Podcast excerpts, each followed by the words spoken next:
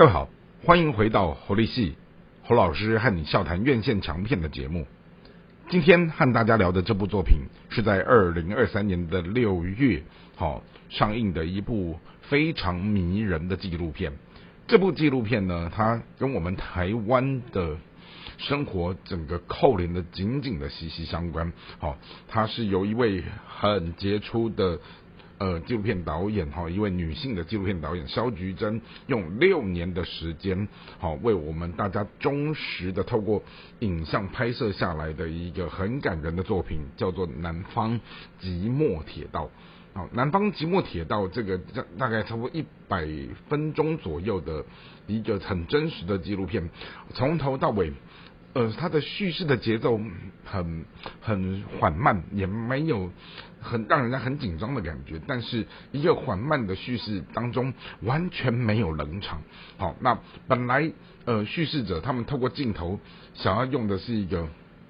火车司机，好，他们用一个开火车的人。的这样的一个叙事的视角来去开展，但没有想到拍着拍着拍着，你会发现到说，除了火车司机的视角之外，很多修理火车的人，或者是站务员，或者是列车长，哦，甚至于他们的家人，哦，甚至于在整段。南回铁路的每一站、每一站、每一站的过程当中，都有一些值得哦去探索的人、探索的事情，好去值得记录下来的一些时空的背景。好，那当然，一个火车它不仅仅只是呃一种交通工具，好，甚至于开火车的人，他不仅仅只是一个火车的驾驶，他可能是。载送许多人的生命的安全，甚至于他们的回忆，好，的一个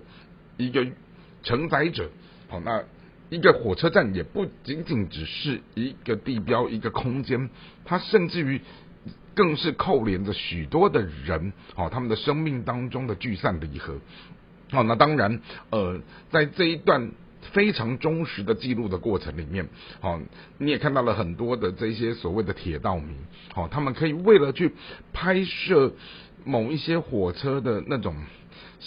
美好的画面风景，然后他们去取景的过程，哈，那种艰辛哦，那种不容易，好，当然肖菊珍本身是一个非常杰出的呃新闻工作者，哈，他他。从清大毕业之后，哦，他做过所谓的文字记者，他也做过呃所谓的影像的纪录片导演。那他也自己哦透过影像的记录，哦他的选材哈，他的选题得过了很多很多的奖。那现在除了是一个杰出的纪录片导演之外，他更是清华大学的通识中心哦在开设这样的一个专门课程的一个很优秀的老师。好，那我们常常会去谈到说。如果说我们在驾驭或处理一个作品的时候，他这个所谓的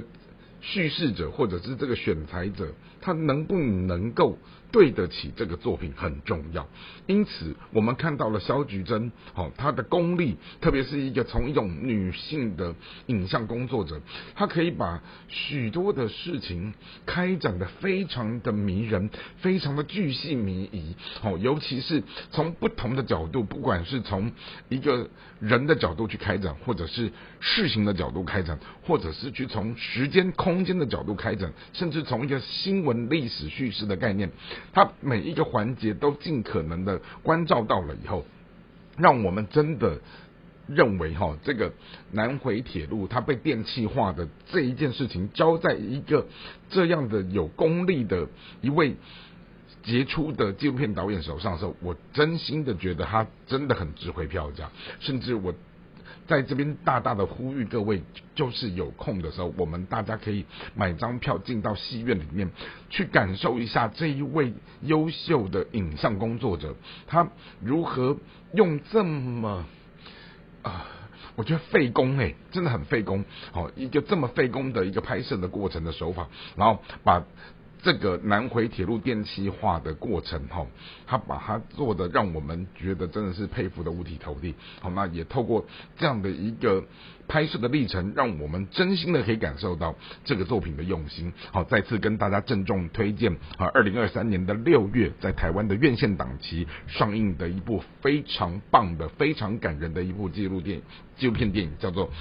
南方即墨铁道》。那也希望今天的节目的介绍，各位能够喜欢。我们下次再会。